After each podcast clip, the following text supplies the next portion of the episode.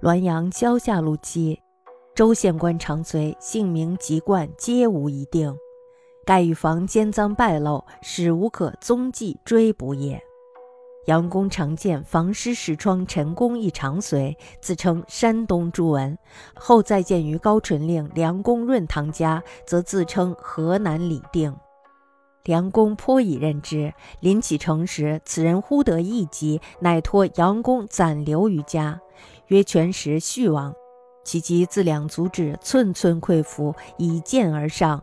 至胸膈穿漏而死，死后验其妥切，有小册作蝇头字，记所阅凡十七官，每官皆书其因事，详载某时某地某人语文，某人旁读，以及往来书札验断案牍，无一不备录。其同类有知之者曰。是常暇至数官矣。其妻亦某官之侍婢，盗之窃逃，留一函于己上，官竟弗敢追也。今得是疾，岂非天道哉？或仗一书曰。此辈一人门户，本来舞弊而来，辟彼养鹰，断不能择以食谷。在主人善驾于耳，如喜其便携，唯以耳目复心，未有不持干戈，受人以柄者。此人不足则吾则彼食其官也。杨公曰：“此言犹未揣其本。”使十七官者，绝无因事之可书。虽此人日日驮笔，亦何能为哉？州县官雇佣的长随仆役，这些人呢都没有姓名，还有籍贯。为什么呢？就是因为他们准备弄到了一些赃款以后，然后呢逃之夭夭，这样呢就可以不落下把柄，而且呢追踪不到他们。杨公呢，曾经见到房师陈师窗先生的一名长随，这个人呢是一个山东人，自称呀叫做朱文。后来呢，又在高淳县令梁润堂公家见到他，可是呢，这回他又自称是河南人，叫做李定。梁先生呢，非常的信任他，而且呢，委以了重任。那么就在启程赴任的时候，这时候呢，这个长随突然间得了一种怪病。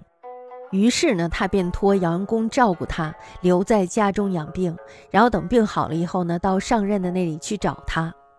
但是呢，这个长随的病发自两个脚趾，从两个脚趾开始，一寸一寸的往身体上面溃烂，直到胸膈间穿孔流脓而死。死后呢，翻检他的行李箱囊，发现了一本小册子，在这个小册子里面呢，写满了蝇头小字。这些字呢，记录了他跟随的十七位官员，每一个官员的名下呢，都分条记录着各种的隐秘的事儿，详细注明了时间、地点，哪些人参与，哪些人旁观，以及来往书信、审判文书，无一不详细抄录。在他的同行中有知道底细的人就说了，这个人呢，已经要挟过好几个官员了。他的妻子呢，就是某位官员的侍女，他们私奔窃逃出来。临逃之前呢，在书案上留下了一封信。那位官员呢，看了信以后，竟然没有赶来追他们。现在呢，他死于这场怪病，难道不是上天的报应吗？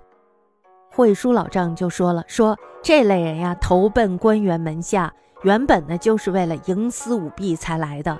使用他们好比养鹰，绝不能要求他们不吃肉而吃谷米。